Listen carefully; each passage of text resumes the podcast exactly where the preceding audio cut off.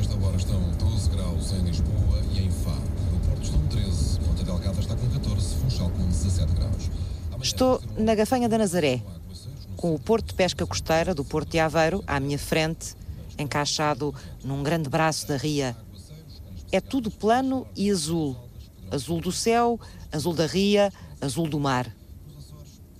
A Doca Pesca, a Lota de Aveiro, muitos armazéns de peixe e de congelados. E o Ecomar, um grande espaço de investigação da Universidade de Aveiro, desde a aquacultura à inovação e à sustentabilidade dos recursos que o mar nos dá. Mas é também um lugar de abrigo temporário para os animais marinhos que arrojam na costa portuguesa e que precisam de cuidados de saúde. O Centro de Reabilitação de Animais Marinhos da Gafanha da Nazaré, em Ilhavo, é um dos maiores e um dos mais bem equipados da Europa.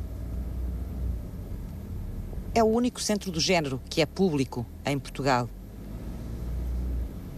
Catarina Eira e Marisa Ferreira são as biólogas da casa e estão à minha espera.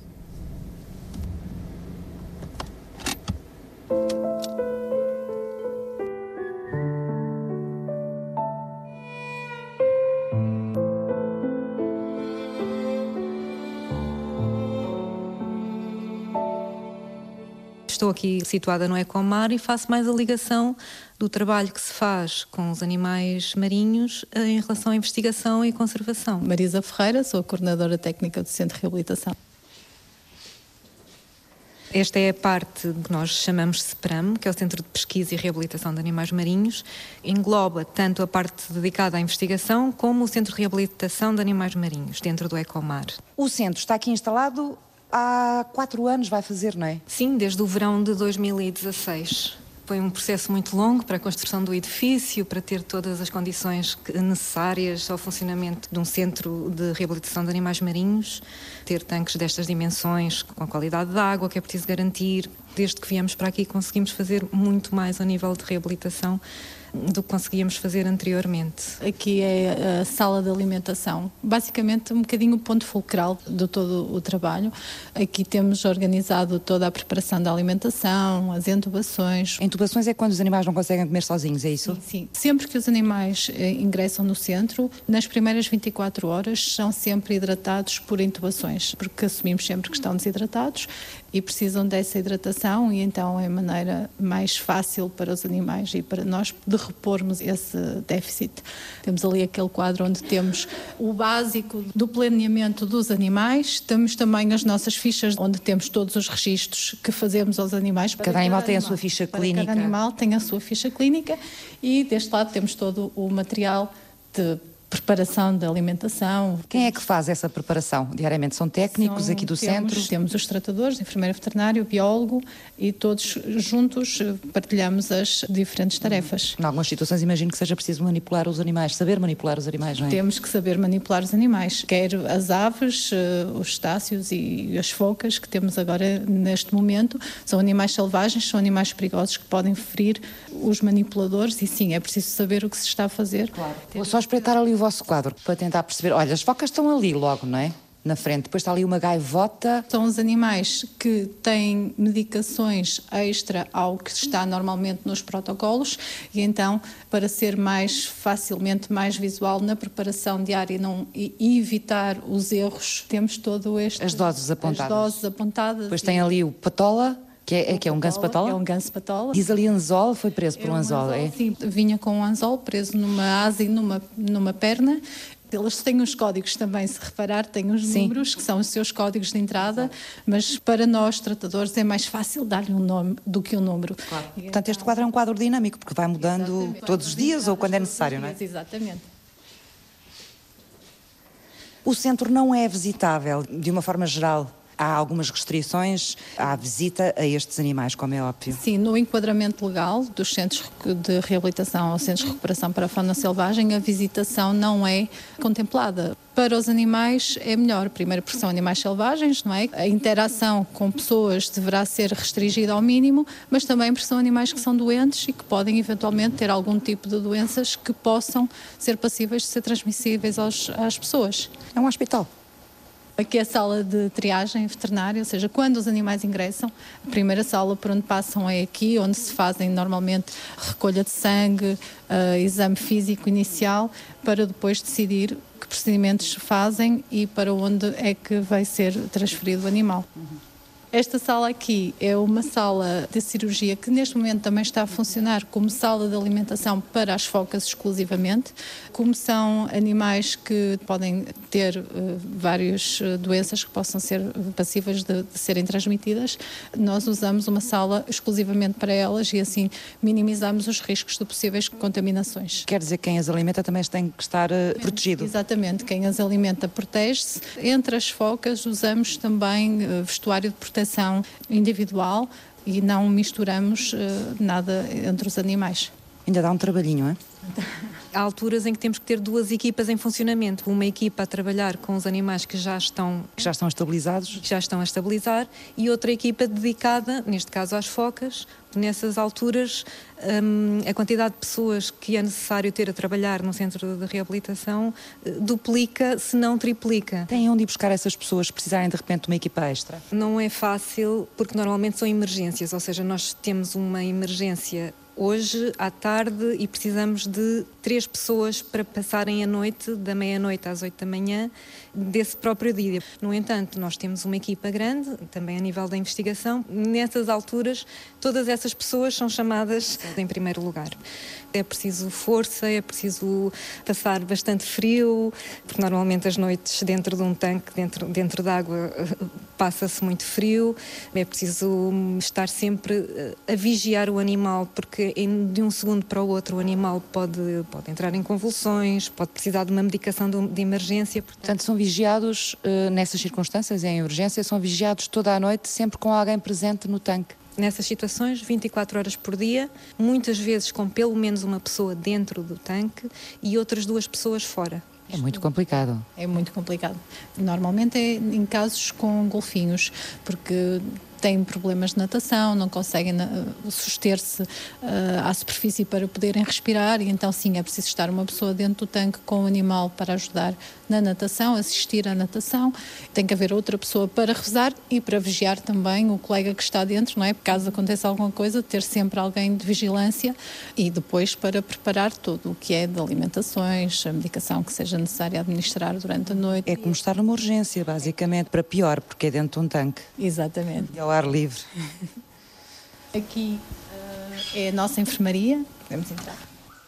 Pronto, é aqui onde se fazem os tratamentos e, no caso de ser necessário, também algumas pequenas cirurgias de remoção de anzóis, por exemplo. Normalmente, aves marinhas ingerem anzóis de pesca desportiva ou às vezes pesca profissional. Temos um endoscópio em que faz remoção do, dos anzóis por endoscopia. Temos o raio-x também e todos os procedimentos médicos são feitos aqui nesta, nesta sala. Esta é a sala de lavagens. Temos estas duas banheiras que utilizamos normalmente para fazer a lavagem dos animais. Já tivemos situações de aves marinhas que aparecem oleadas. Para fazer a remoção destes produtos, normalmente é preciso especificações de temperatura da água, pressão da água, para poder fazer a remoção eficaz dos produtos.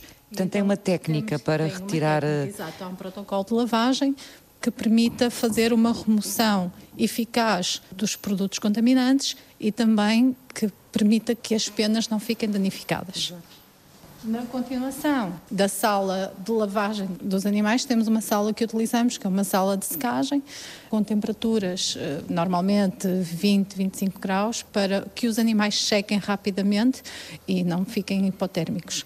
Eh, no processo de lavagem, por exemplo, nós também fazemos de maneira a que as penas fiquem desarranjadas, que é para eles próprios tentarem e, e se é? endireitarem e se limparem e se acomodarem e eles próprios vão terminando o processo de limpeza. Ao limparem as penas também conseguem espalhar um óleo que produzem na sua, numa glândula, que é a glândula uropigial, um, ou seja, eles próprios trabalham para a impermeabilização das próprias penas. Tanto o arranjar das penas como o óleo ajuda a impermeabilização da, das penas. Portanto, é muito importante depois do banho, quando se retiram os hidrocarbonetos, que os próprios animais se limpem a eles próprios. Não sei se está a reparar a quantidade de toalhas e lençóis que temos por aqui. Isto é muito importante para as aves marinhas. Aquelas que ainda não podem estar na água, como por exemplo aqui esta, esta cagarra. Ah, esta é a tal cagarra que estava ali na lista da cozinha? Sim. Está cá há quanto tempo? Dois meses, por aí. Meses. Sim, por aí, sim. E está cá dentro, portanto ela não voa, isso era isso que me estava ela a explicar. Não voa. Todas as aves marinhas, normalmente temos que ter substratos que sejam fofinhos e também temos que os mudar regularmente para que não estejam sujas, porque as, as, aves marinhas, como estão sempre na água, não estão habituadas a ter o peso delas sobre o corpo e então desenvolvem muito facilmente úlceras de pressão nas patinhas como não pode ir para a água porque não está impermeável, e noutros casos, quando temos animais que têm ferimentos eh, e precisam, não podem ir para a água também porque não podem ir molhar o penso, temos que mantê-los secos. E, e, então usamos esta, esta estratégia, que são edredons, que fazem um substrato fofo e depois temos os lençóis que vamos mudando regularmente durante o dia para manter também as penas limpas. Portanto, tem que ser mudado este lençol várias vezes ao Várias dia. vezes ao dia. Para ela também não estar deitada em cima das próprias fezes, Exatamente. não é? Exatamente. Quem diria uma coisa tão simples, a gente não tem essa noção, não é? Realmente eles estão sempre com as patas na água, eles não têm pressão sobre as patas, nem devem ter resistência depois para levar com Exato. o peso todo e, em cima. um dos grandes problemas na reabilitação das aves marinhas é mesmo esse, é o desenvolvimento de úlceras de pressão por causa de estarem a seco muito tempo durante o processo de recuperação. E então estes lençóis são para isso, são para substituir ali a caminha dela. Exatamente. Dá-me a impressão que ela já vai mudar de caminha, já está ali a mudança da cama.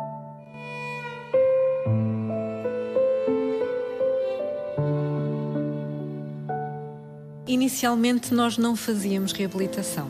Éramos biólogos, fazíamos investigação, o nosso maior foco de trabalho era na parte terrestre, até que aconteceu o Prestige. E nessa altura foi preciso darmos resposta a uma grande quantidade de aves marinhas que apareceram petroleadas. E então começámos a receber essas aves e começámos a criar pequenas condições para ir tendo a esses animais que iam chegando. Para onde é que os levaram os primeiros? Nós tínhamos uma estação de campo na Mata Nacional de Quiaios. Foi aí, nesse, nesse recinto, que tivemos os primeiros animais.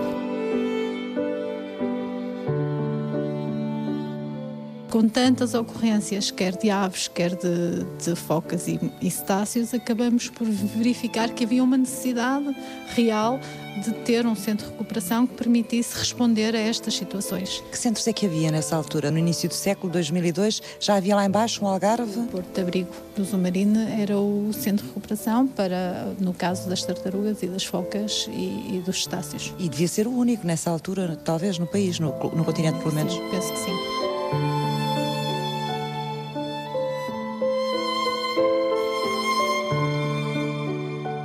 Primeira tartaruga de couro, primeiro golfinho comum, primeira tartaruga verde. Isto são imagens dos primeiros animais de cada uma destas espécies que foram recepcionados aqui? Sim, sim. Se estivesse o trabalho, eh, eu não passava por aqui. Acho que me gostava olhar para as imagens deles, dos que já, já foram à vida deles.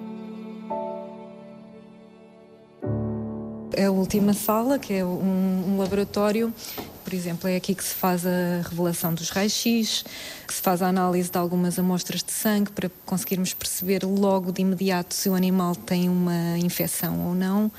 A parte laboratorial é importante também, por exemplo, para detectarmos parasitas, se o animal precisa ser desparasitado ou não. São sobretudo aves marinhas que vêm parar ao centro e que habitam o centro? Em maior número, sim, as entradas são de aves marinhas, sim. Com que tipo de acidentes ou de problemas a maior parte, só para termos uma ideia? Por exemplo, no caso de gaivotas, são muitos traumatismos, muitas fraturas de asas. Também temos alguns animais com emaranhamento em fios de nylon ou mesmo eh, em lixo, que encontram no, nas zonas mais urbanas, e ingestões, ingestão de anzóis, por exemplo. Temos também muitos eh, gansos patolas eh, que têm traumatismos também decorrentes de interações com pescas.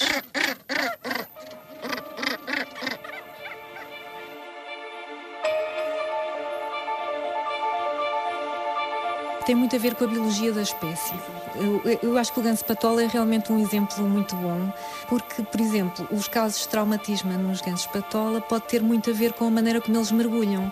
Eles mergulham de alturas bastante elevadas e a grande, grande velocidade, num ângulo muito agudo, entram na água a grandes profundidades. Só a entrada, se não for bem feita, pode levar a traumatismos nas asas.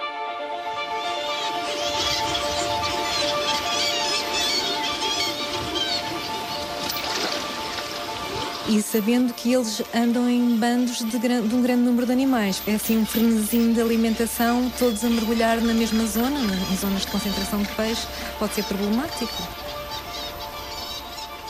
Depois temos que pensar que normalmente onde existe muito peixe é onde estas espécies se alimentam e é também onde onde nós nos alimentamos. nós vamos buscar o peixe para nós próprios nos alimentar. Exatamente, portanto é onde há pesca também. Onde há pesca também. Muitas vezes quando os dois coincidem, há o que se chama interação, interação com, com o aparelho de pesca e aí pode haver o que nós chamamos o, as capturas acidentais.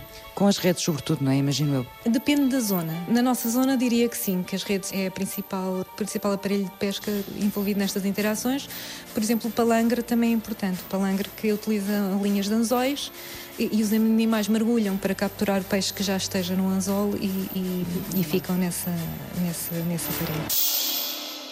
Portugal eh, é um país onde existe muita pesca e muito variada, não é? Com artes muito variadas. Os riscos também são variados para, para eles, para as aves neste caso.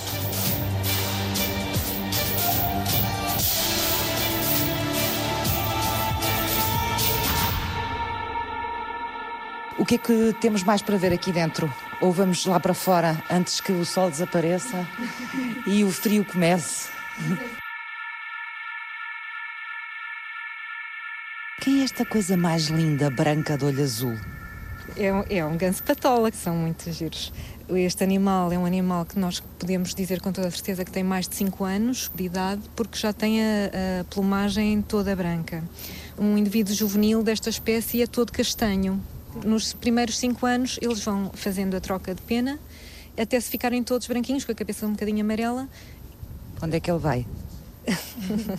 Achei muito interessante é que aquilo tem uma técnica para pegar nele, é? a toalha por cima da cabeça, pegar na cabeça. pegar na cabeça ou embrulhar o animal, ou seja, para minimizar os danos que eles nos possam infligir com o bico, não é? Claro. Porque é um bico que é muito forte. Ela pega nele sem ele ver por trás. É muito importante pegar bem na cabeça, pegar da maneira correta, porque eles não têm narinas, portanto nós não podemos de maneira nenhuma fechar-lhes o bico. Exato, senão ele não respira. Eh, normalmente as pessoas que se encontram um animal destes na, na praia, tentando ajudá-los, fecham-lhe o bico, às vezes com um elástico ou com um pedaço de corda, e isso é o pior que podem fazer porque impede-os impede de respirar. Quando vier da medicação já tem a caminha nova, lavadinha.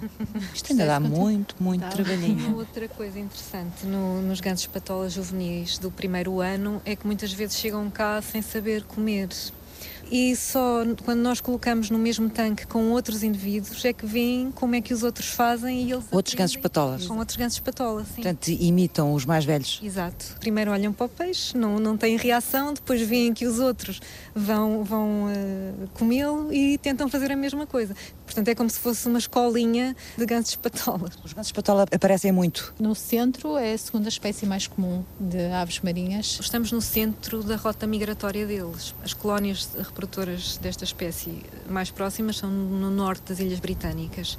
E eles muitas vezes deslocam-se até Marrocos, até ao norte da África. Nós somos a fonte de alimento, nós estou a dizer aqui a costa portuguesa, sim, sim, sim. É, é a zona de paragem para eles uh, reporem as energias que precisam para migrarem uh, um bocadinho mais para sul. Portanto. E às vezes aí quando param acontecem os acidentes, não é? Claro. Eles aqui estão muito perto uns dos outros e de vocês, portanto é fácil vigiá-los. É a área que nós chamamos da UCI.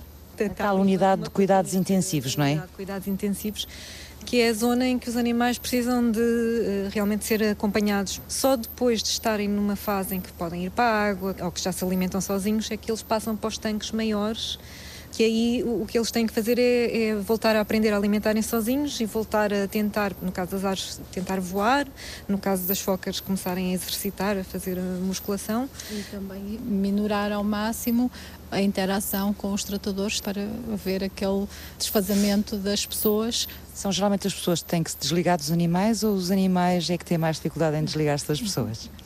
Aqui o nosso objetivo é mandá-los embora. Eu sei, isso não quer dizer que não custe. Sim, mas nós ficamos, eu acho que posso falar por toda a gente, ficamos sempre para lá de contentes quando os animais são libertados.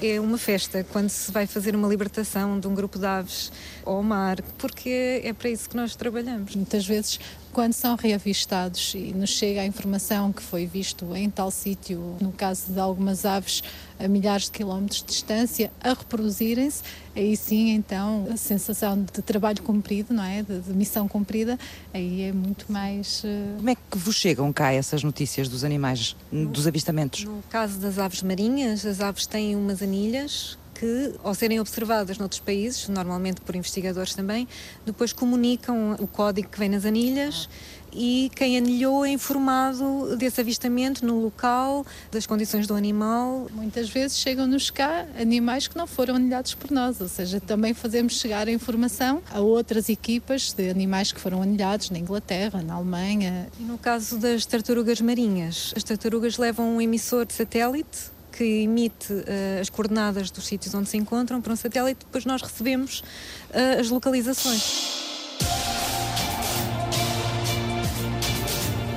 Notícias que chegam de longe de animais marinhos que passaram pelo Centro de Reabilitação da Gafanha da Nazaré, em Ilhavo, onde biólogos, veterinários e tratadores se dedicam todos os dias a reparar e a devolver ao mar vidas que foram arrastadas para a terra pela atividade humana ou pelos acidentes migratórios. Porquê que o fim e o início do ano arrastam as focas para a costa portuguesa? Porquê que a maioria dos golfinhos resgatados não sobrevive? Como é que funciona a rede de arrojamentos portuguesa? Como é que esta rede alimenta a investigação científica ligada à vida marinha?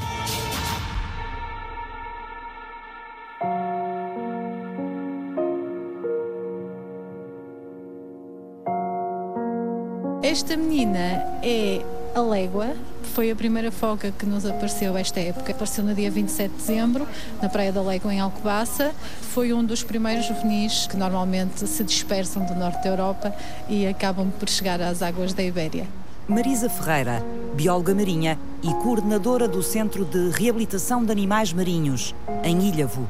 Os juvenis dispersam das zonas de colónia, nas praias onde nasceram, para o oceano, para se alimentarem. Catarina Eira, bióloga marinha e investigadora em conservação do Centro de Pesquisa e Reabilitação de Animais Marinhos. Normalmente eles são engordados pelas mães através do aleitamento durante cerca de três semanas e depois são deixados nas praias até. Ela é curiosa. Não é bem curiosidade. Não, o que é? As focas têm uma característica que é pedirem sempre muita comida. E como ela sabe que somos nós que lhes damos comida, é o que ela está a tentar dizer-nos. Ah, espera que a gente lhe dê de comer. Sim. Eles são deixados nas praias, bastante gordos. Enquanto estão na praia, estão a perder esse peso. E chegam a um nível em que, pronto, decidem que têm que ir comer e aí é que entram no mar e começam o processo de dispersão das zonas de colónia. Eu chamo-lhe menina, não sei se é uma menina, não, se é um menino. São, são machos, por acaso são. É um menino. São meninos, sim. Como é que poderá ter vindo parar à praia? Nós pensamos que tenha tido a ver com a, aquelas tempestades, tempestade Elsa e o Fabian, uh, em que o mar esteve com uma ondulação muito grande. Portanto, eles vão perdendo as forças e acabam por ser arrastados. Exato. Quando realmente o mar ficou mais calmo, eles de alguma maneira conseguiram chegar à costa, arrojaram porque já não teriam mais, claro, mais força claro. para continuar a nadar. No caso do Légua, como é que ele está?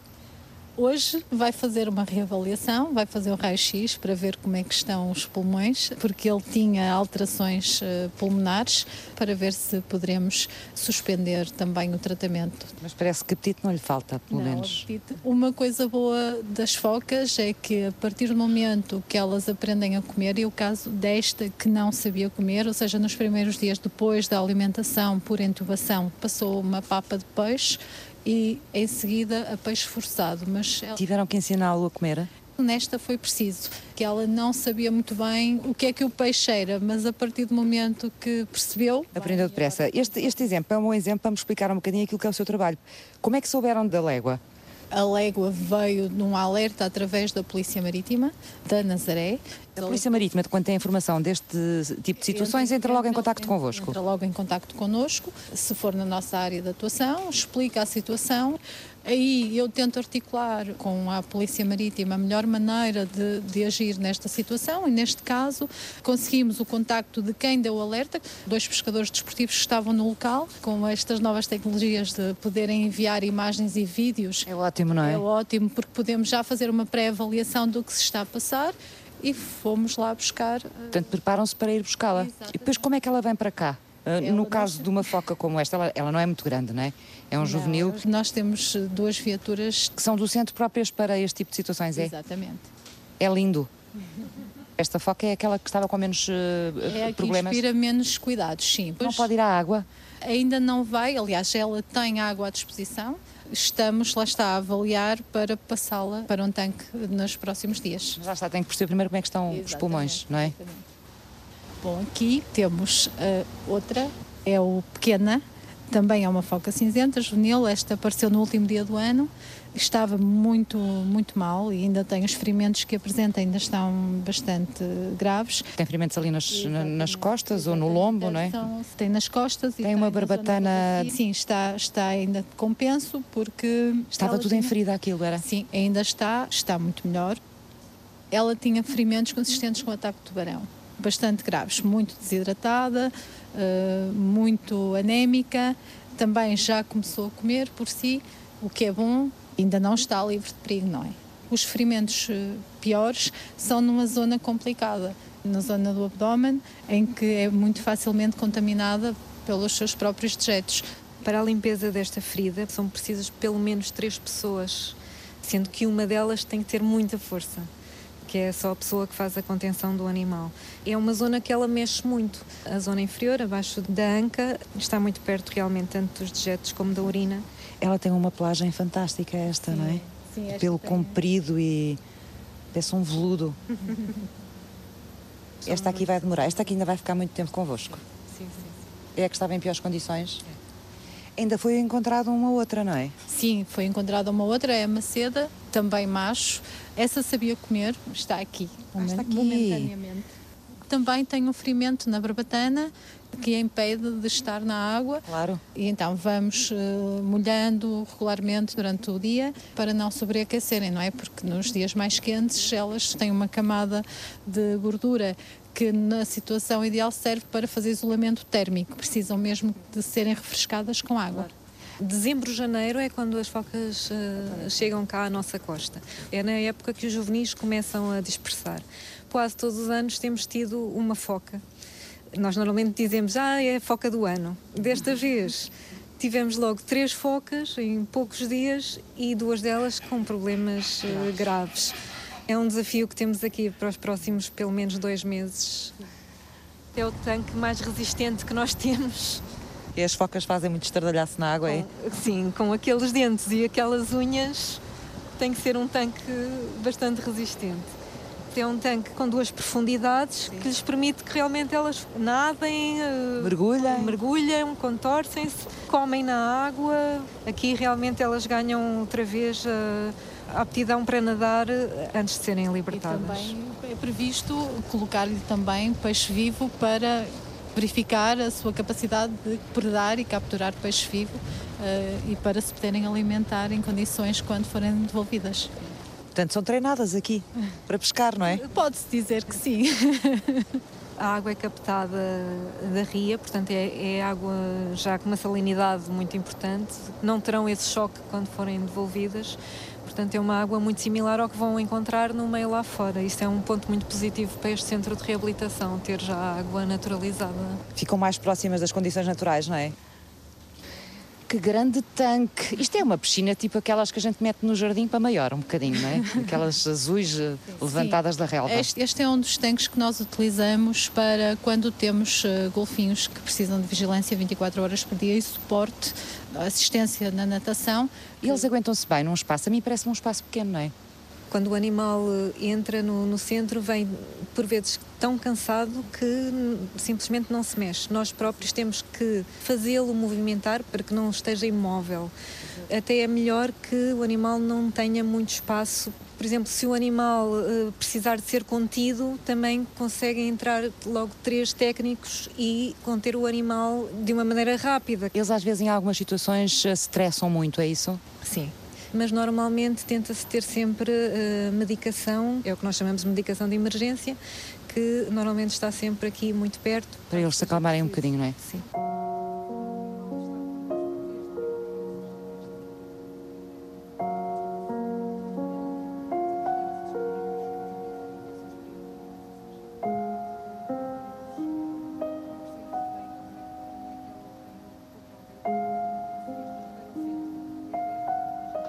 Apareceram aqui animais ou algum animal que seja fora daquilo que habitualmente recebem? Tivemos um moleiro ano passado. É uma ave? É uma ave marinha também, uma ave marinha que parasita, ou seja, que ataca as outras aves marinhas para lhe roubar o, o pescado. Em vez de ser ela a pescar? Em vez de ser ela a Esperta. pescar. O papagaio do mar, que também não se vê muito por aqui. O mais fora da rotina é quando temos um alerta de um golfinho vivo. Isso, sim. Aí... Já vos aconteceu aqui também? Sim, sim, sim. E é uma coisa que realmente nos muda toda a dinâmica do centro porque são casos que precisam de muita atenção de muita gente ao mesmo tempo. Mas por serem animais maiores uh, ou porque é um animal mais sensível? Eu acho que é todo um conjunto, é por serem maiores, uh, normalmente porque quando arrojam na costa já vêm com um quadro bastante grave, muito difícil de reverter e também, lá está, porque sendo animais grandes eh, que precisam de manipulações frequentes, serem suportados na água durante muito tempo porque não conseguem uh, suster-se sozinhos e nadar sozinhos, tudo isso acaba por ser muito complicado em termos logísticos e de tratamentos e de reabilitação. Em 2019 tivemos uh, quatro cetáceos, todos casos muito complicados e com desfechos também. Difícil? Todos eles também? Sim, sim, sim, sim. A taxa de sucesso de cetáceos em reabilitação é muito baixa, comparada, por exemplo, com aves marinhas ou mesmo com as focas.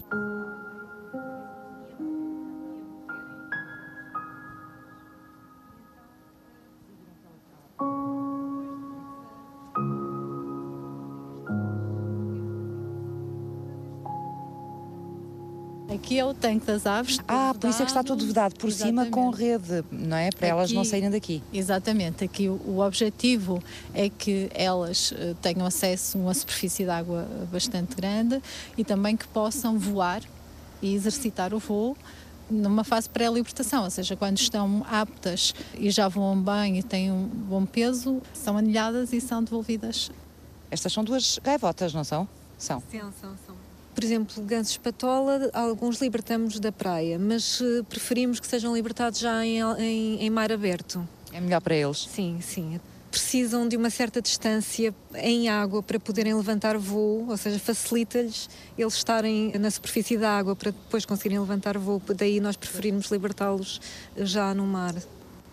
O objetivo deste, deste tanque é proporcionar a última fase de reabilitação de animais que precisem de exercitar, fazer musculação, de criar massa muscular e de predar peixe ou crustáceos, porque também temos alguns caranguejos aí na, no tanque, e avaliar que realmente estão aptos para serem devolvidos. É um tanque que tem condições naturais, tem peixe dentro e, e tem profundidade 1500 metros cúbicos de volume e depois, como isto também é tudo em vida, aqui à volta podem observar e Exatamente. perceber até que ponto Exatamente. é que eles estão a reagir bem, não é? E estão prontos. também fazer uma monitorização Exato. debaixo d'água e perceber se estão. Uh, como é que eles estão a funcionar, Exatamente. não é? Estão... Porque realmente nos outros tanques lá fora não se consegue, a gente só vê de fora d'água, não é? Exato. E aqui não. Todos estes crânios que nós estamos aqui a ver são são de, de cetáceos? De cetáceos, de, de golfinhos e de baleias que arrojaram na nossa costa, mortos, não é?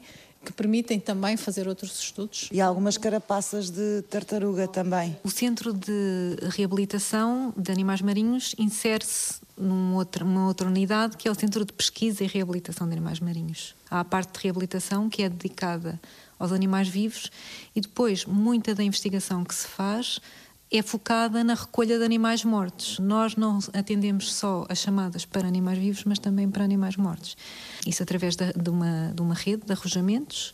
A rede de arrojamentos é coordenada a nível nacional pelo ICNF, mas regionalmente somos nós que operamos desde Caminha até São Martinho do Porto. Por exemplo, todos os cetáceos que aparecerem mortos nas praias, nós recebemos o alerta e sempre que pudermos, vamos recolher o animal para uh, remover para as nossas instalações e aí fazemos a necrópsia, recolhemos amostras e essas amostras servem para depois nós podermos realizar alguns estudos sobre as populações, estudos de monitorização de toxicologia, por exemplo, de, de níveis de metais pesados, poluentes orgânicos, Fazemos o estudo da dieta, que espécies é que estes animais mais predam, como é que as presas evoluem ao longo do tempo na sua dieta, porque isso depois também é muito importante para sabermos como é que os estoques de peixe podem estar a variar na nossa costa. A parte do estudo dos animais mortos é, é muito importante e é talvez a base, a fundação para a grande parte do trabalho científico que se realiza aqui no Ecomar. Ia-me mostrar este um, por alguma razão especial? Sim, esta espécie é, é, o boto, é o cetáceo mais pequeno que temos na costa portuguesa, que nós estamos a tentar estudar mais, eh, mais aprofundadamente, porque é uma espécie que está em declínio. Pensa-se que a população em Portugal vai uh, desaparecer nos próximos 20 anos se o nível de mortalidade continuar nos níveis que tem tido. Nós fazemos vários trabalhos de, de, caracterização, de monitorização desta espécie para termos a maior quantidade possível de informação disponível para tentarmos trabalhar na conservação, ou seja, o que nós mais fazemos em termos de, de ações de conservação é dedicar-nos à tentativa de diminuição da mortalidade. E neste caso, a mortalidade é em grande quantidade devido à interação com as pescas. Temos tentado fazer sempre uma, um trabalho de colaboração com pescadores que operam várias artes de pesca numa tentativa de diminuir a mortalidade causada realmente por essa interação. Onde é que esta espécie está na nossa costa, para eu ter uma ideia? A distribuição é toda a costa portuguesa mas existe um foco que concentra a maior parte da população, que é aqui a zona entre Espinho e a Nazaré o que temos a decorrer a nível de, de trabalho de conservação é, é, mais especificamente com uma arte muito, com alguma importância aqui nesta zona, que é a arte chávega, em que eh, fornecemos novos equipamentos, uma nova gama de, de, equipamentos para os pescadores colocarem nas redes, para tentar que através da emissão dos sons desses equipamentos diminua a captura acidental. Foi fácil convencê-los a colocar este equipamento nas redes deles? Tem havido uma boa, uma boa aceitação. Estes acidentes com as redes são o principal problema no caso da população de boto? Presentemente, sim. Conseguimos verificar com as necrópsias que fazemos aos animais mortos que a causa do arrojamento, a causa de morte, foi captura acidental. Portanto, uma, uma percentagem muito importante. Depois há que dizer que a nível de poluição também detectámos níveis, por exemplo, de mercúrio bastante elevados, tanto no boto como no, no, no os nossos cetáceos têm um grau de contaminação elevado e isto é, uma, é um aspecto que nós ainda não verificamos na nossa população, mas, mas queremos começar a, a, ir por aí. Até que ponto é que este grau de contaminação está a criar problemas ao nível da reprodução, ao nível do crescimento, ao nível até da capacidade de alimentação? Temos o problema da, da mortalidade, por um lado, mas uh, também precisamos que o animal, quando nasça, consiga crescer e consiga juntar-se à população reprodutora. Claro. E isso, no caso do boto, não está a acontecer. A maior parte das fêmeas que morrem não chegam à idade adulta. Portanto, há aqui dois problemas uh, num, num, só, não é? Uhum. Mas o mais, em termos práticos e mais diretos, é realmente a captura acidental o primeiro problema a tentar uh, resolver. Isto acaba por. Uh por levar a muita entrega também, não é só trabalho, não é? É trabalho e entrega. Nós basicamente passamos aqui quase toda, quase toda a nossa vida, porque não há fins de semana, não há feriados, há algumas vezes em que também não há noites. uh, os animais aparecem quando aparecem, não há horários. Muitas vezes tem que se deixar outros trabalhos que se estão a fazer, a nível, a nível académico ou o que seja, para, para dar para dar atenção a este, a este, a este tipo de trabalho. A nossa evolução em termos de reabilitação é algo que já começamos há muitos anos eh, e em 2006 em Quais e depois em 2016 que foi quando voltamos para cá, mas tivemos todo uma, um trajeto com muitos animais eh, e primeiras espécies a reabilitar nas nossas mãos. Catarina Eira e Marisa Ferreira, duas biólogas dedicadas à conservação marinha no Ecomar, em Ilhavo numa unidade com muitas mãos, todas a remar para o mesmo lado. Universidade de Aveiro, Administração dos Portos de Aveiro, Polícia Marítima, Câmara de Ilhavo, Sociedade Portuguesa da Vida Selvagem e o Oceanário de Lisboa.